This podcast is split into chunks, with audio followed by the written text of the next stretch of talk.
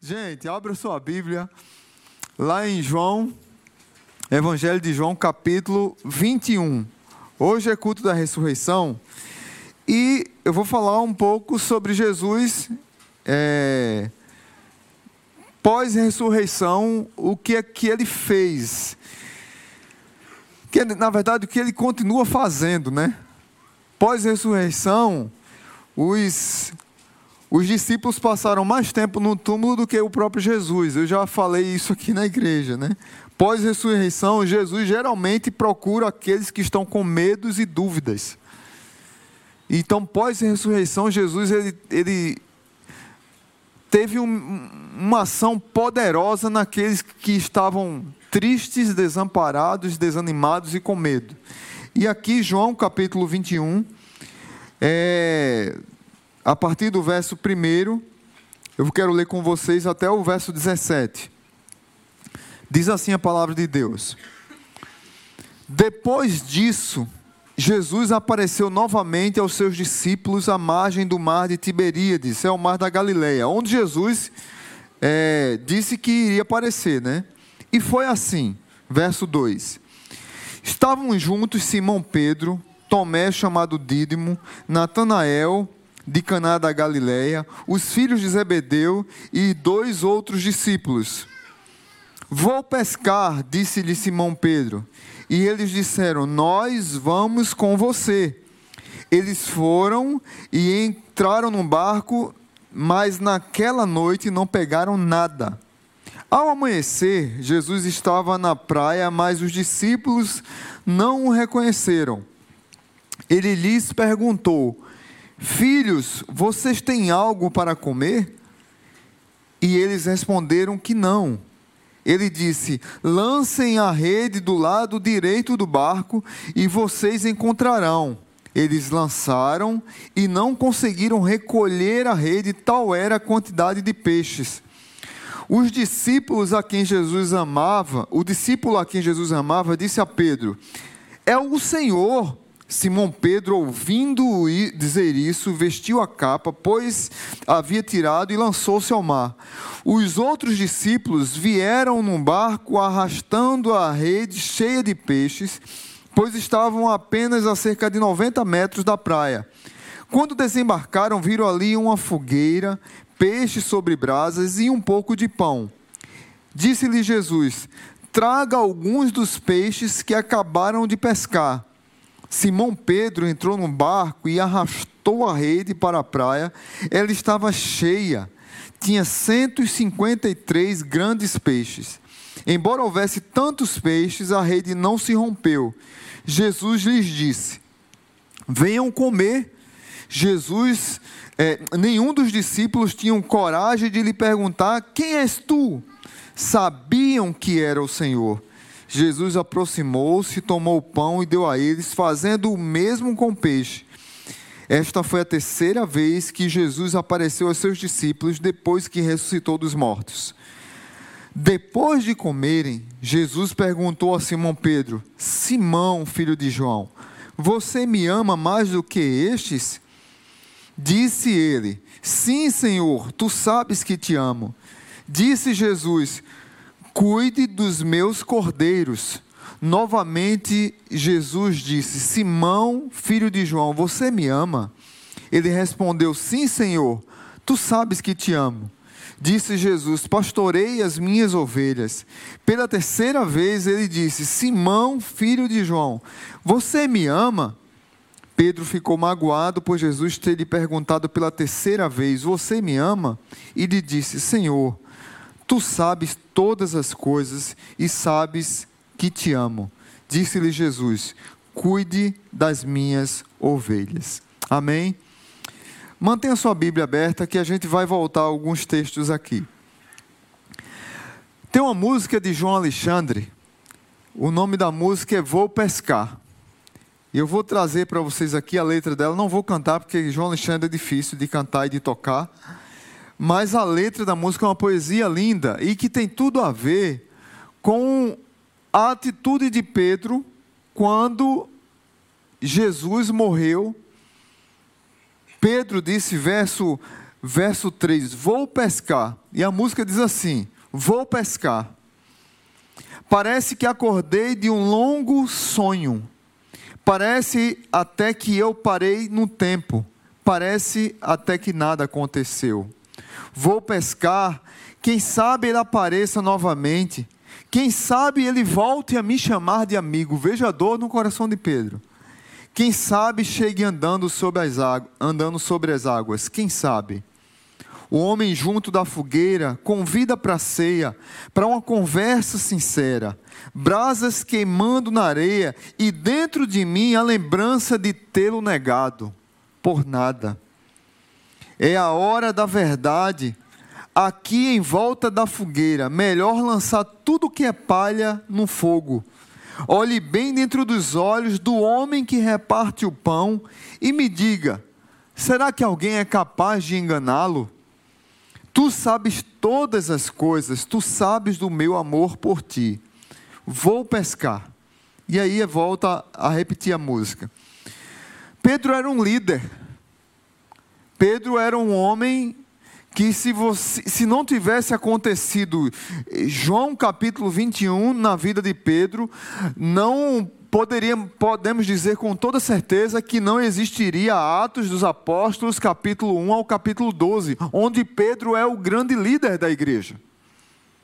Teve que haver João capítulo 21 na vida de Pedro para restaurá-lo para curá-lo, para sarar uma ferida no seu coração. E como eu disse antes, pós-ressurreição, Jesus, ele veio à procura daqueles que estavam com medo, com dúvidas. Jesus veio atrás de Tomé, que tinha dúvidas. Jesus veio em busca de Maria Madalena, que estava chorando. E por que chora se é, ele está vivo?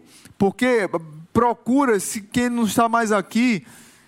Tomé, eu quero tocar porque eu não creio. Jesus já tinha aparecido e Jesus, em nenhum momento, disse: Tomé, você é um incrédulo, você é uma pessoa farsante que andou comigo e agora está duvidando de mim. Não. Jesus disse: Toca aqui nas minhas feridas, veja que sou eu realmente.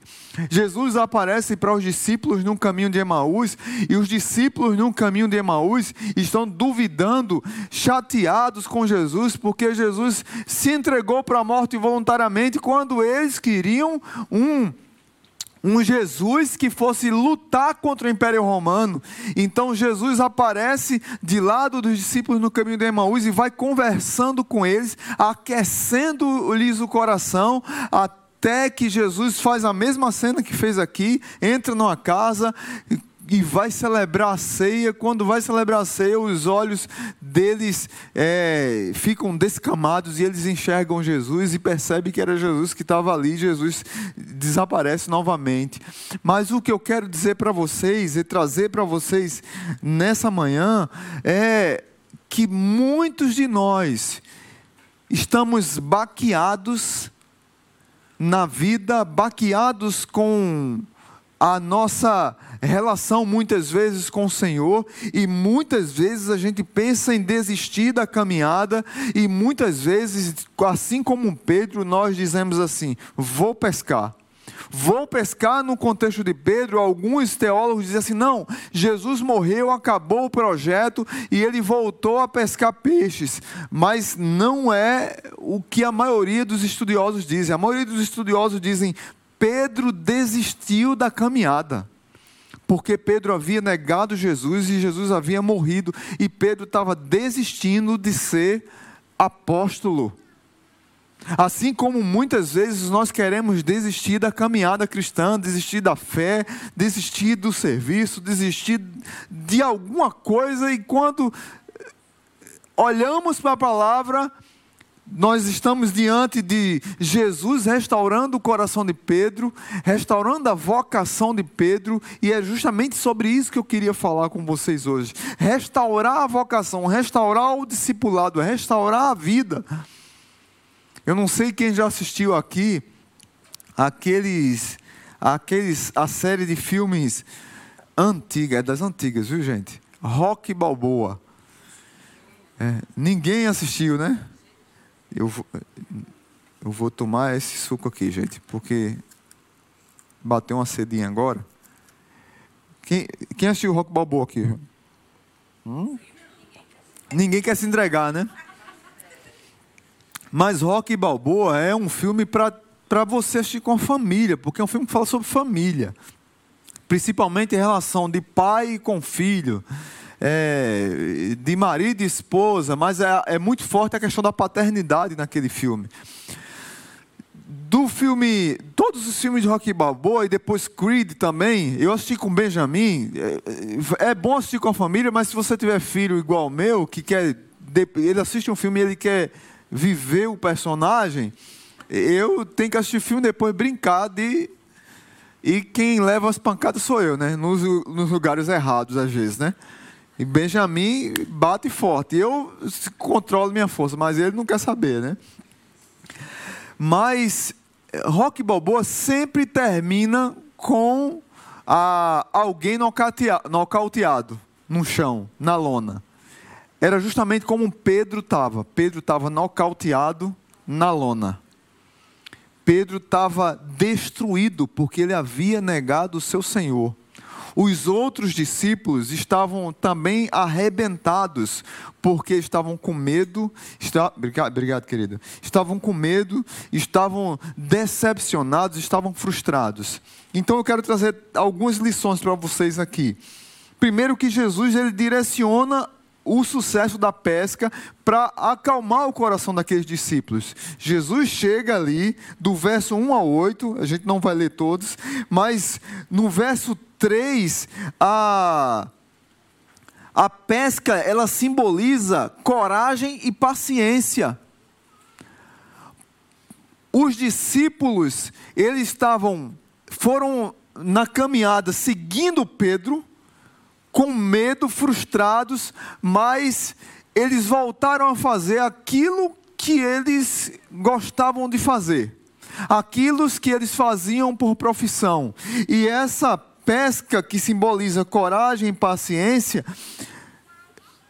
ela traz para a vida deles a satisfação é, de algo que eles já faziam. Mas é interessante, queridos, que por mais que eles estivessem fazendo algo que eles gostavam de fazer, eles estavam deixando de fazer aquilo que eles foram chamados para fazer. Lembram que Jesus tinha dito para eles que eles eram, eram para ser chamados pescadores de homens. E eles voltaram a pescar peixes. Por mais que simbolizasse coragem e paciência, eles estavam fugindo da vocação deles. Verso 6 diz assim: e ele disse: Lancem a rede do lado direito do barco e vocês encontrarão. Eles poderiam ficar chateados com Jesus, porque eles passaram a noite tentando pescar, a noite tentando é, lançar rede para um lado, para o outro, e de repente chega alguém que está do lado de fora, que até então eles não haviam reconhecido quem era, disse assim: lança do lado direito mas eles obedeceram. Lembram de um texto que diz assim, lá atrás, antes de acontecer a morte e a ressurreição de Jesus, que o, Jesus diz: lance, lance a rede, e Pedro diz assim: sobre as tuas palavras eu lançarei a rede. Eles ouviram o Senhor e eles Jesus aqui lembra-lhes lembra do chamado apostólico. Eles tinham chamado, o chamado era de lançar a rede onde o mestre mandar. E Jesus vai aqui ensinando a eles, direcionando o sucesso da pesca, e no verso 11, a, a quantidade do, do trabalho e do sucesso apostólico. Verso 11: Simão entrou num barco e arrastou a rede para a praia, ela estava cheia, tinha 153 grandes peixes. O sucesso depende da obediência ao Senhor. E aqui a, a ideia é do nosso chamado de discípulo mesmo.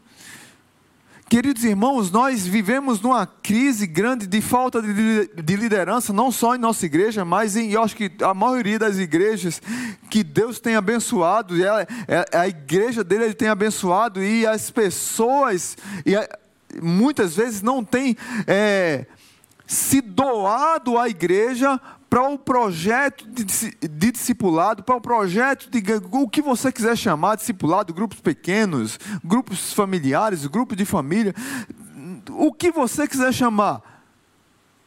A igreja do Senhor está crescendo e ela precisa de discípulos. Ela precisa de servos que queiram servir para que essa pesca maravilhosa aconteça de homens, de mulheres, de crianças, de adolescentes mas Jesus direciona aqui a vida deles nessa pesca maravilhosa para mostrar para eles que Jesus continua no controle. E aí vem uma segunda lição aqui que Jesus traz para a vida deles: é que Jesus convida os discípulos para um café da manhã. Do verso 9 ao 14, Jesus está preparando comida, verso 9 diz assim: Quando desembarcaram, viram ali uma fogueira, peixe sobre brasas e um pouco de pão. Mas Jesus não, não faz a comida sozinho. Jesus convida eles para participarem. Tragam algum dos peixes que acabaram de pescar. E aqui tem uma lição interessante: a comida que Jesus trouxe e a comida que eles conseguiram. Foi um milagre que aconteceu ali. Muitas vezes nós queremos fugir da responsabilidade, nós queremos colocar diante de Deus tudo e não queremos fazer a nossa parte. A mesma coisa é, em Caná da Galileia. Quem lembra, só é lembrar do primeiro milagre de Jesus, o milagre de transformar água em vinho. Jesus transformou a água em vinho, mas a, o, o, os, as pessoas que estavam trabalhando teriam que fazer alguma coisa, teriam que levar para Jesus os potes, teriam que levar água para encher os potes, e Jesus transformou a água em vinho. Aqui, o, a, o café da manhã estava à mesa. Jesus poderia fazer assim, colocar um raio, zoom, e, e a comida está pronta para todo mundo, mas não. Jesus colocou a comida dele, mas disse: traga o que vocês pescaram também, o que vocês fizeram também. Muitas vezes nós queremos tudo pronto e não queremos fazer o nosso. E fazer o nosso muitas vezes é pesado.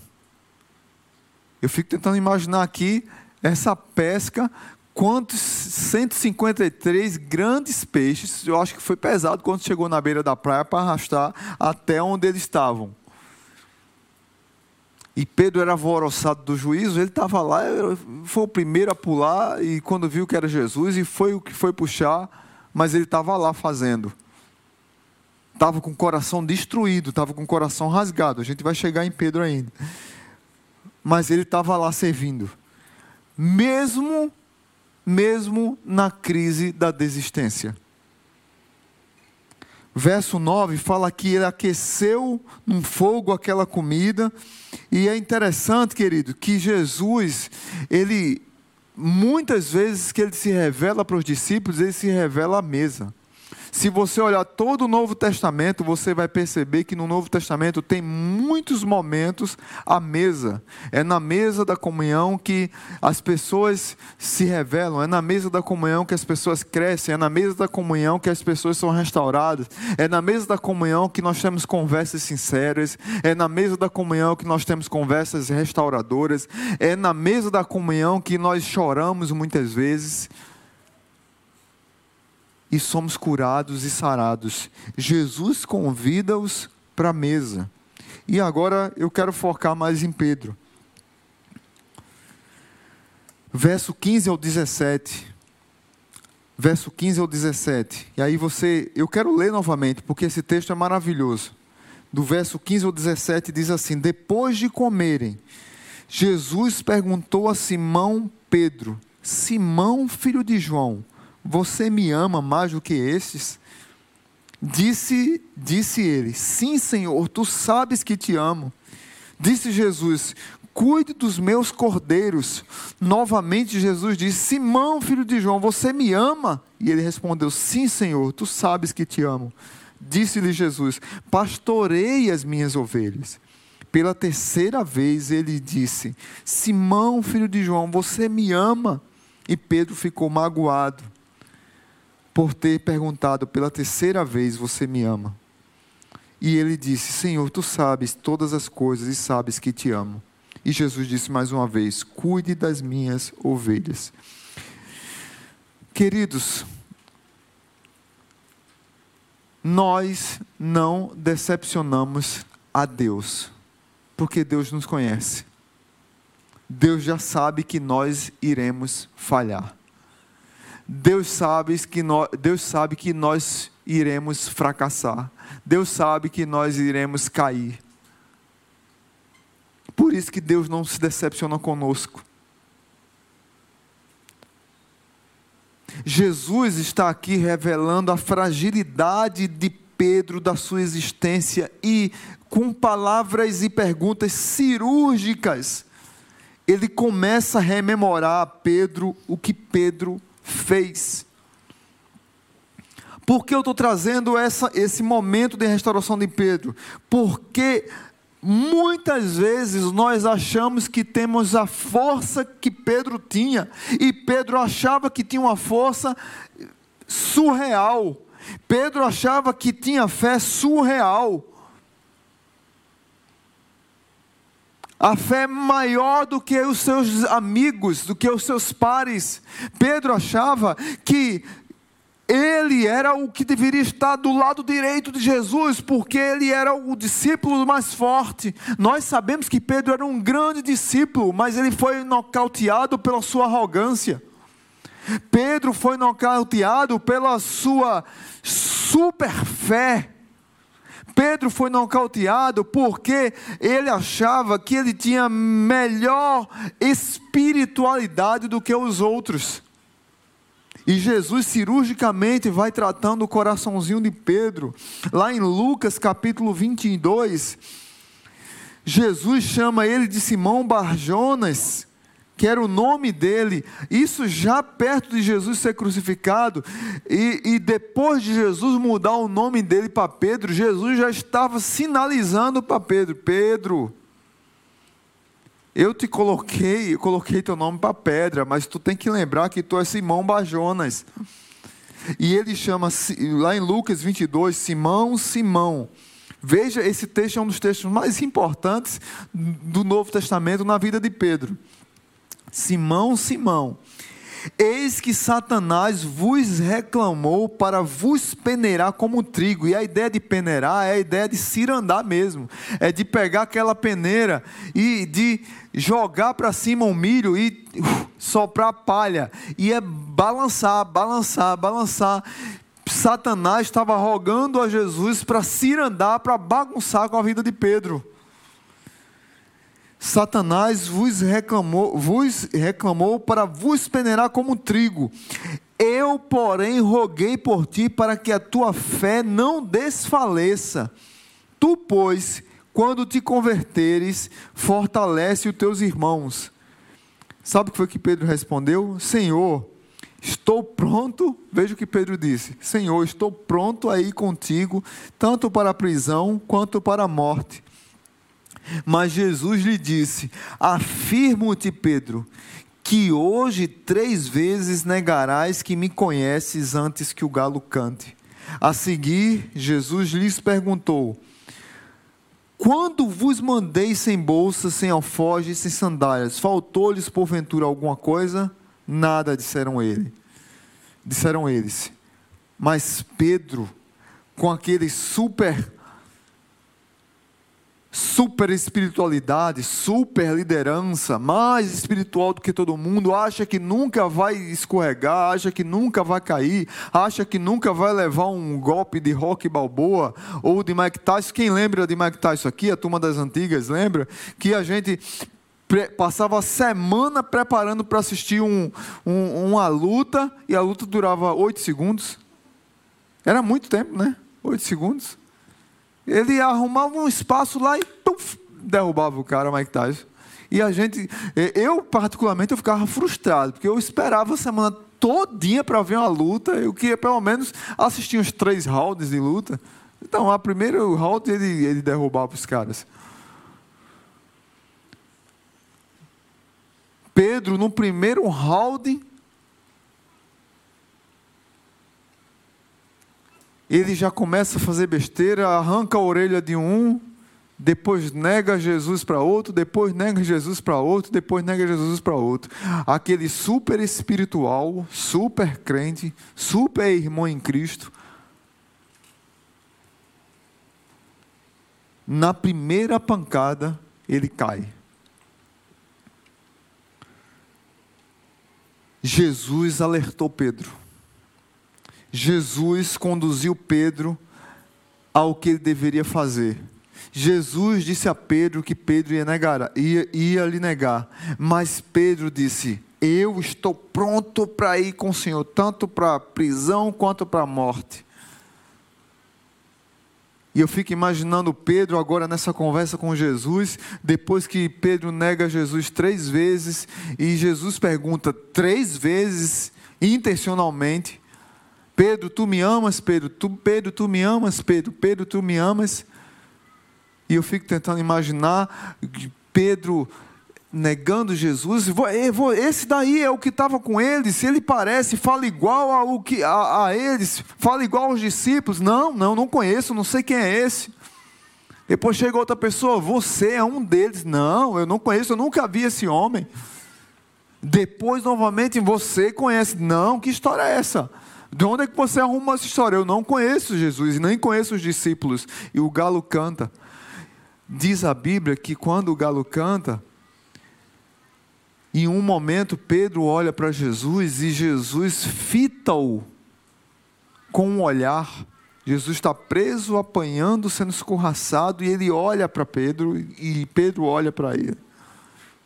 Para mim foi um olhar, já começou com um olhar restaurador, com um olhar curador. Jesus, em nenhum momento eu acredito que olhou acusando Pedro, mas Jesus esperou a ressurreição, esperou sua morte, crucificação, morte e ressurreição para restaurar o coração de um grande homem, apesar de um homem pequeno.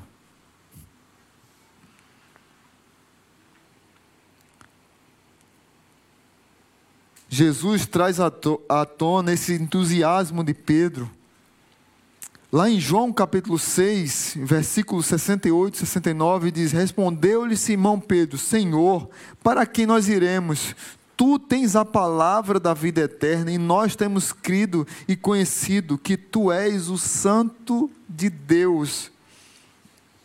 Lá em Mateus capítulo 16, que é o texto clássico que Jesus muda o nome de Pedro, mas vós, continuou ele, Mateus 16, 15 ou 18. Mas vós, continuou ele, quem dizeis que eu sou? Respondeu Simão Pedro: Tu és o Cristo, o Filho do Deus vivo. Então Jesus lhe afirmou: Bem-aventurado és Simão Barjonas, porque não foi carne nem sangue que tu revelaram, mas meu Pai que está nos céus.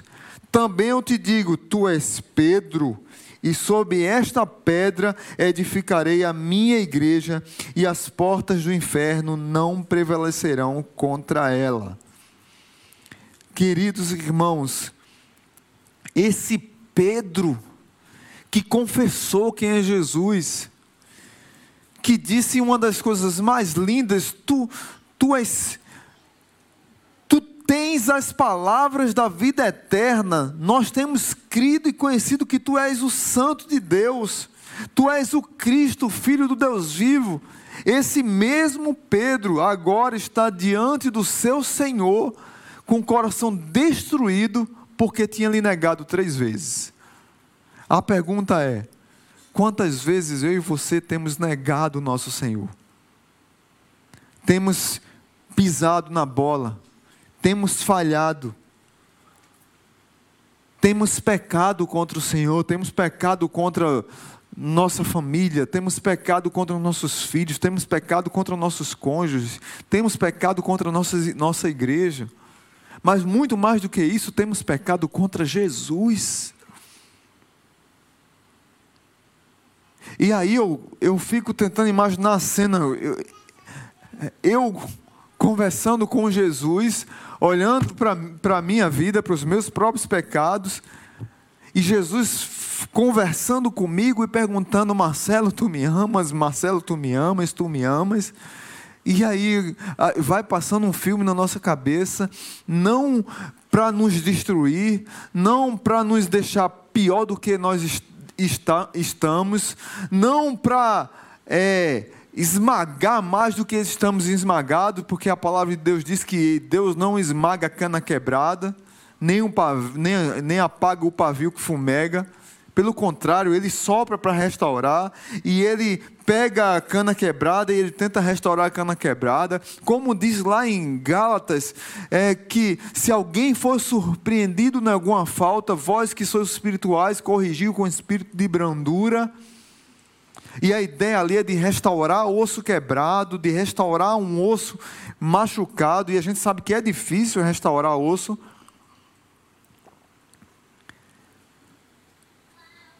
Mas eu fico tentando imaginar a cena, eu com Jesus, você com Jesus, a gente lembrando das nossas falhas e Jesus perguntando se nós o amamos. Mas Jesus restaura o coração ferido de Pedro e não restaura apenas o coração ferido de Pedro, Jesus restaura a sua vocação. Verso 17, verso 17, pela terceira vez ele disse: Simão, filho de João, você me ama? E Pedro, magoado por ele ter perguntado pela terceira vez: Senhor, tu sabes todas as coisas e sabe que te amo. Cuida das minhas ovelhas, disse Jesus. É interessante se você seguir na leitura, no verso 19, diz assim: Jesus disse isso para indicar o tipo de morte. Verso 18 fala sobre como Pedro iria morrer, mais ou menos. E diz assim: Jesus disse isso para indicar o tipo de morte com a qual Pedro iria glorificar a Deus. E então lhe disse: Siga-me.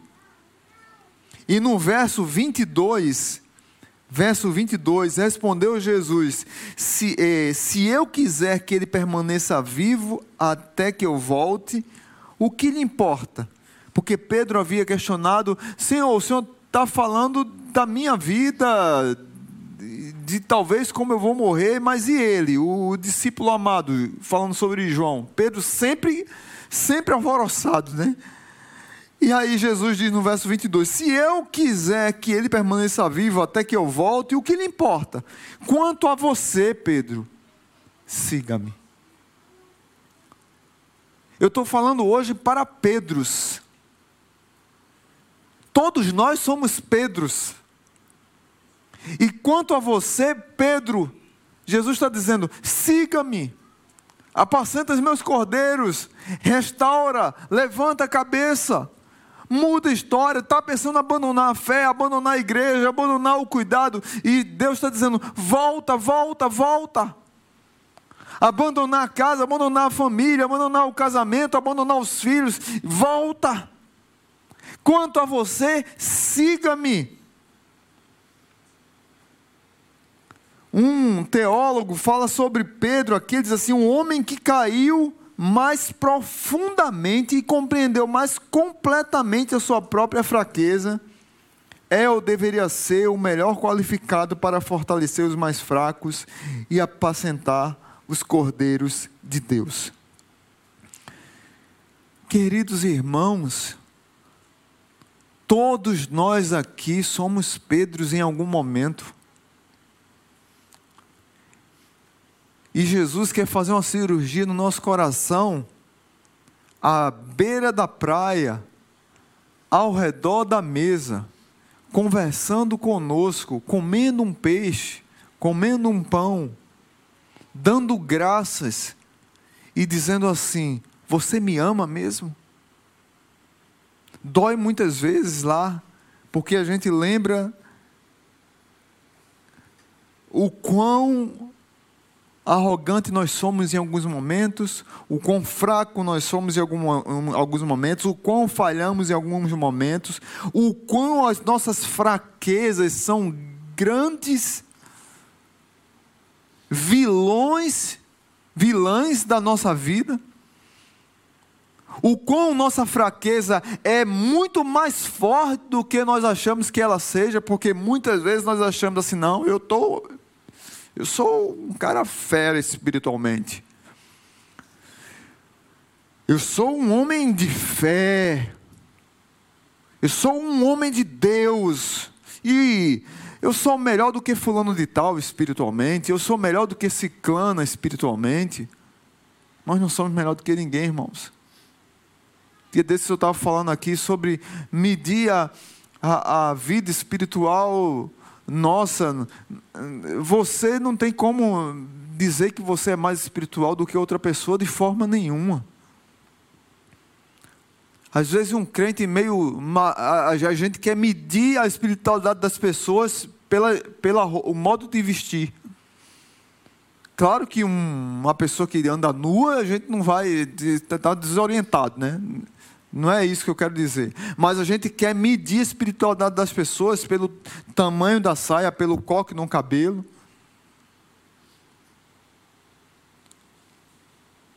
E não tem nada a ver. Às vezes nós nos achamos mais espirituais do que os outros, mais homens e mulheres de Deus e de fé do que os outros, e o que acontece é que, na verdade, nós estamos à beira de um abismo, escorregando do nosso próprio pecado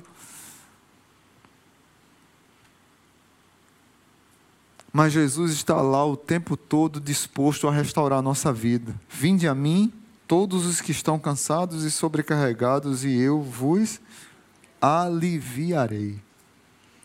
Deus restitui a vida de Pedro. Pedro reconhece sua incapacidade. A graça de Deus, queridos, a graça de Deus ela anda na contramão de história, de filosofia, de ideologias, pois a graça de Deus, pois na graça de Deus o menor se torna o maior, o mais fraco é o mais forte, o oprimido, na verdade, é o livre, é o liberto, o pobre é o o o pobre é o rico, o faminto é o saciado, o que chora é o que sorri. Na graça de Deus é assim. E a gente não entende, mas é a graça de Deus restaurando a nossa vida, mudando a nossa história. E aí talvez eu, você não queira, mas eu queria desafiar você a desfrutar do perdão de Deus. Porque muitas vezes, diante da situação que nós estamos vivendo, a gente está pensando realmente em fugir da fé em dar as costas para Deus e dizer, olha, eu chuto o pau da barraca, eu pus o pé na jaca e eu não quero mais saber desse negócio de Deus, de igreja, de Jesus Cristo, de ceia do Senhor, de pastoreio. Eu não quero saber mais de nada disso. Eu vou pescar.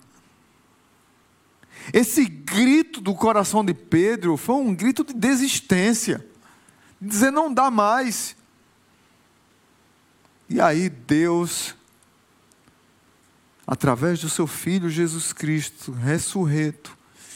Jesus ressurreto geralmente aparece para pessoas quebradas, com medo, frustradas, decepcionadas, feridas, machucadas, pessoas que negaram Jesus.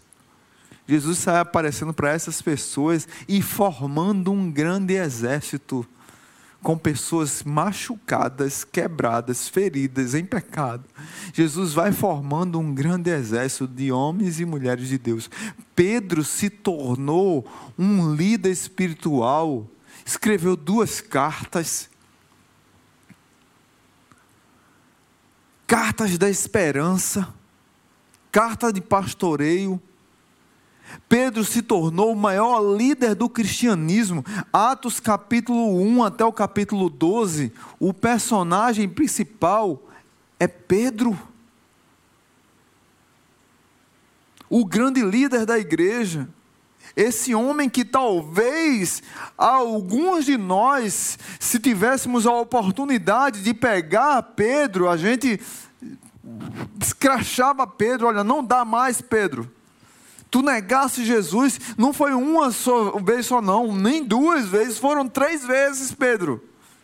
Então você não serve mais para ser pastor, você não serve mais para ser líder espiritual, você não serve mais para trabalhar na recepção da igreja, você não serve mais para cantar no louvor da igreja, você não serve mais para liderar uma célula, você não serve mais para trabalhar no som, você não serve mais para nada, Pedro, porque você negou Jesus. Jesus não fez isso. Jesus restaurou aquele homem Jesus restaurou aquele Pedro, porque ele era uma pessoa importante para Deus. Deus a ama tanto, assim como ama eu e você, Pedro. Deus quer restaurar a nossa vida. E eu quero terminar com uma música que eu não vou cantar também, mas é uma outra música que fala sobre esse momento. E essa de Sérgio Lopes. A primeira que eu falei foi de João Alexandre, a segunda é de Sérgio Lopes. O nome da música é Em Teu Olhar.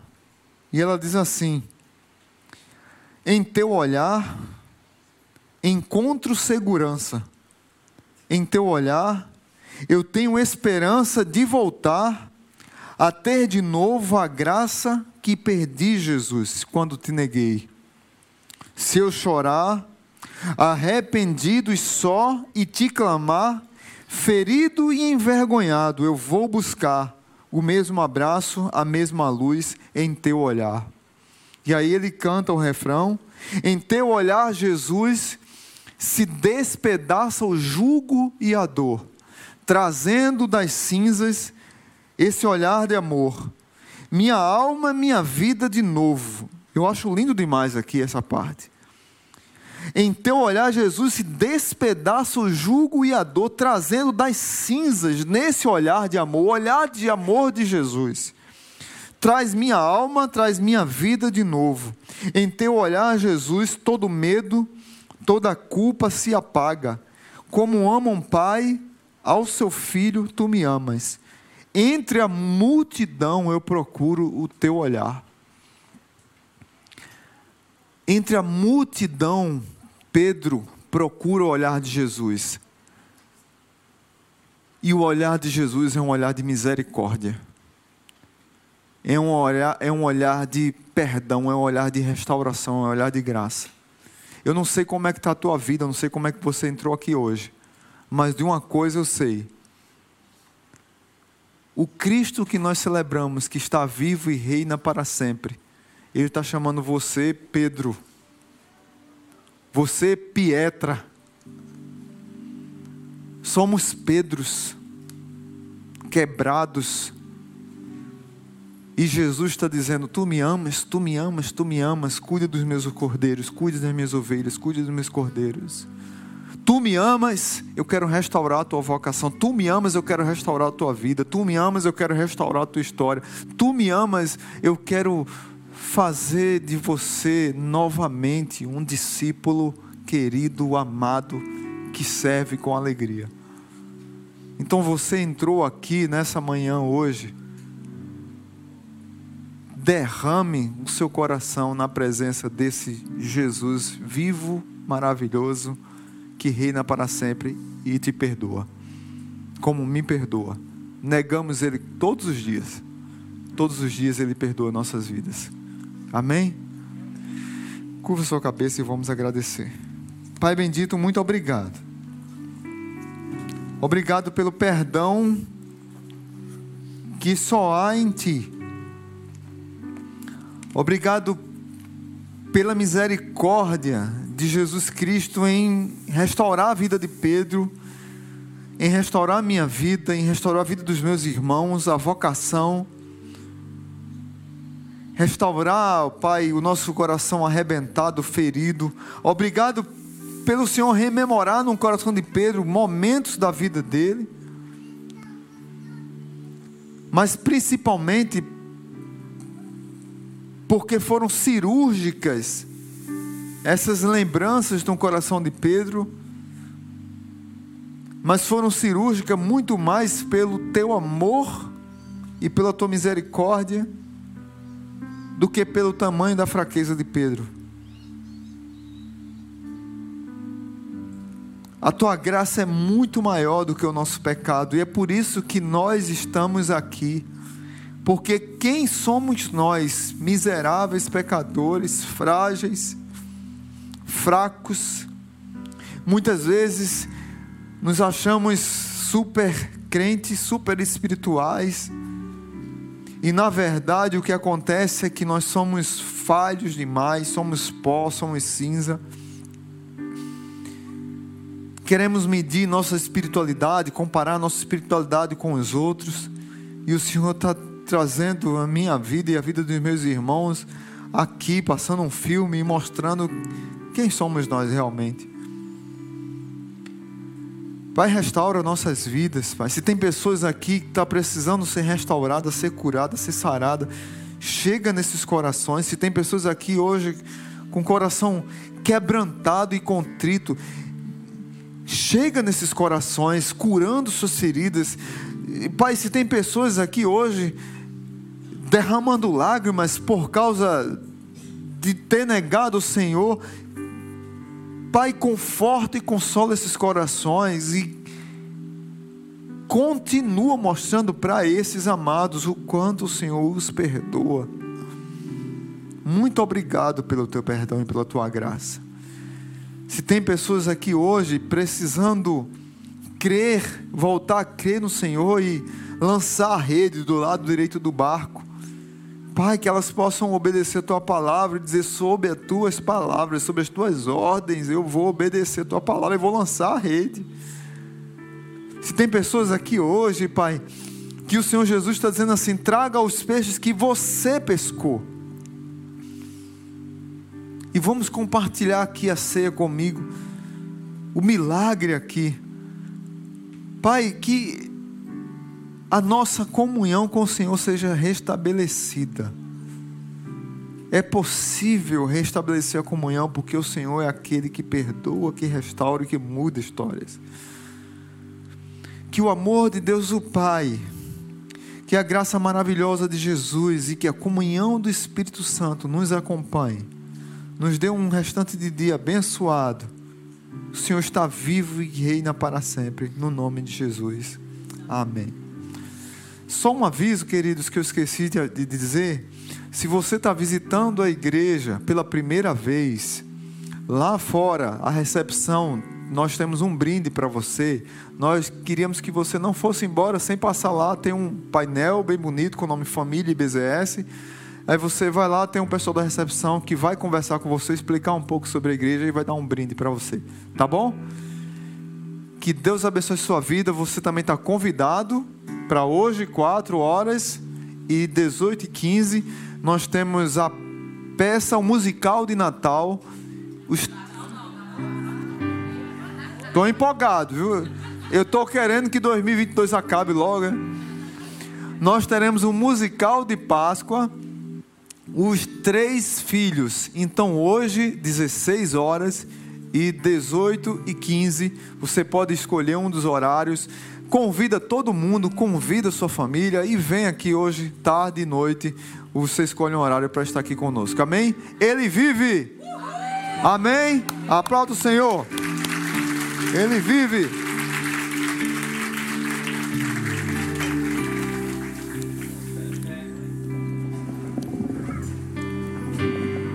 resposta esse olhar que nos alcançou, vamos cantar.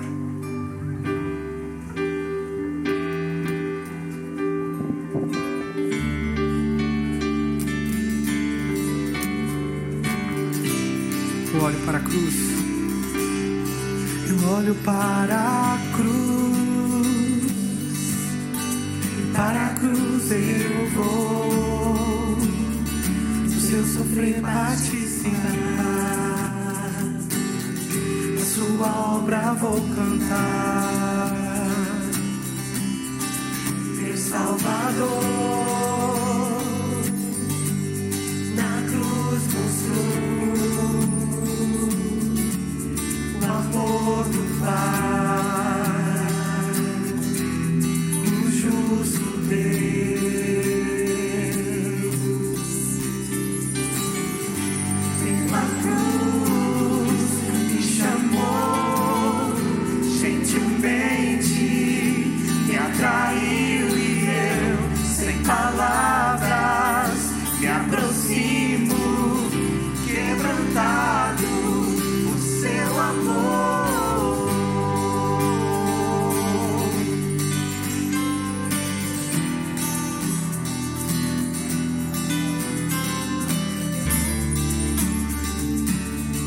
merecedores, cantemos. Merecida vida, de graça recebi. Por a cruz, da morte me livrou. Trouxe minha vida.